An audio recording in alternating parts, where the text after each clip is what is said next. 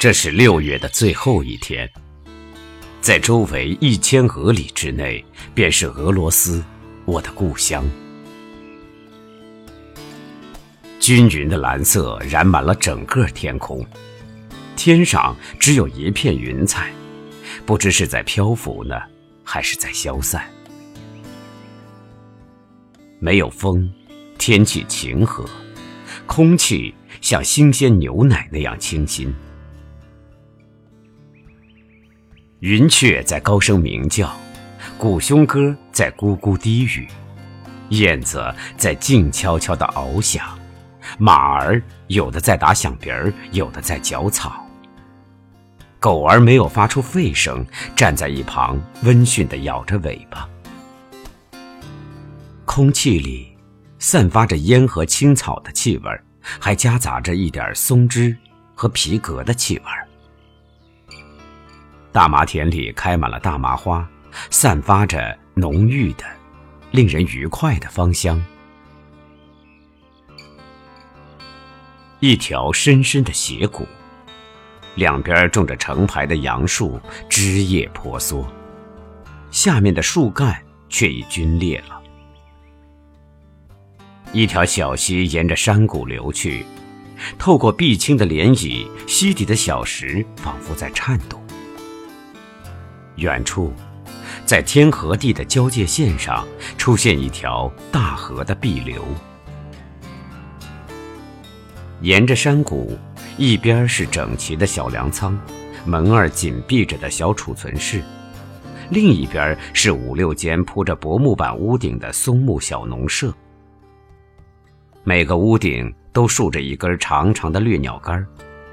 每家门前都拴着一匹结实健壮的短鬃小马。粗糙不平的窗玻璃上辉映出红的色彩。木板套窗上描绘了花瓶的图样。每座小农舍前都端端正正地摆着一张完好的条凳。猫儿在土堆上蜷曲成团，耸着透明的耳朵。高高的门槛外边是凉爽幽暗的阴影。我躺在山谷的边缘，四周是一堆堆香气扑鼻、刚刚割下的干草堆。机灵的农人们把干草散放在小农舍前边，让它在向阳处晒得更干透一些，然后再从那儿挪到草棚去。要是睡在那上面，再舒服不过了。孩子们顶着毛茸茸卷发的小脑袋，从每一个干草堆里钻出来。有冠毛的牝鸡在干草中寻觅着蚊蚋和甲虫。一只白唇小狗在蓬乱的草堆里欢快地打着滚儿。亚麻色头发的少年们。身着洁净的、低束着腰带的衬衫，脚踏笨重的镶边皮靴，胸部靠在卸了马的大车上，彼此交谈着有趣的话题，血笑着。一个圆脸的年轻女人从窗口伸出头来探望，她笑着，不知是听了他们的话发笑呢，还是在笑干草堆里的孩子们的喧闹。另一个年轻女人用两只用力的手从井里拉出一个湿淋淋的大吊桶，吊桶不住的颤抖，在绳子尾端摇晃，溅出长长的闪光水滴。在我前面站着一个老农妇，穿着新的方格布裙子和崭新的毛皮鞋。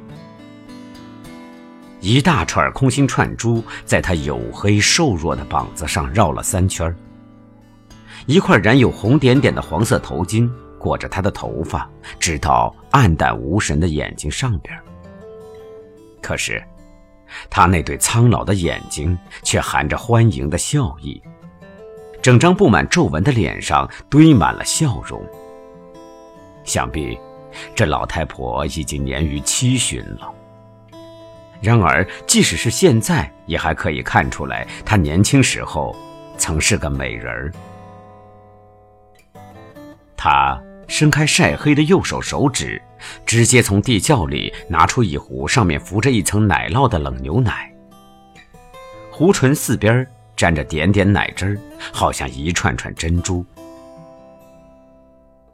老太婆用右手掌递给我一大块还热烘烘的面包，吃吧，他说：“祝您健康，远方的客人。”一只雄鸡忽然高声啼鸣，并且烦躁地拍着翅膀，响应它的是一头拴着的牛犊不急不忙的哞哞声。哎呀，多好的燕麦呀！我的耳边传来马车夫的感叹声。啊，多么令人难忘！俄罗斯自由之村的富足、宁静、丰饶啊！啊，和平和幸福啊！我于是想，对这儿的人来说，君士坦丁堡的圣索菲亚教堂圆顶上的十字架，以及我们城里人所孜孜追求的一切，又算得了什么呢？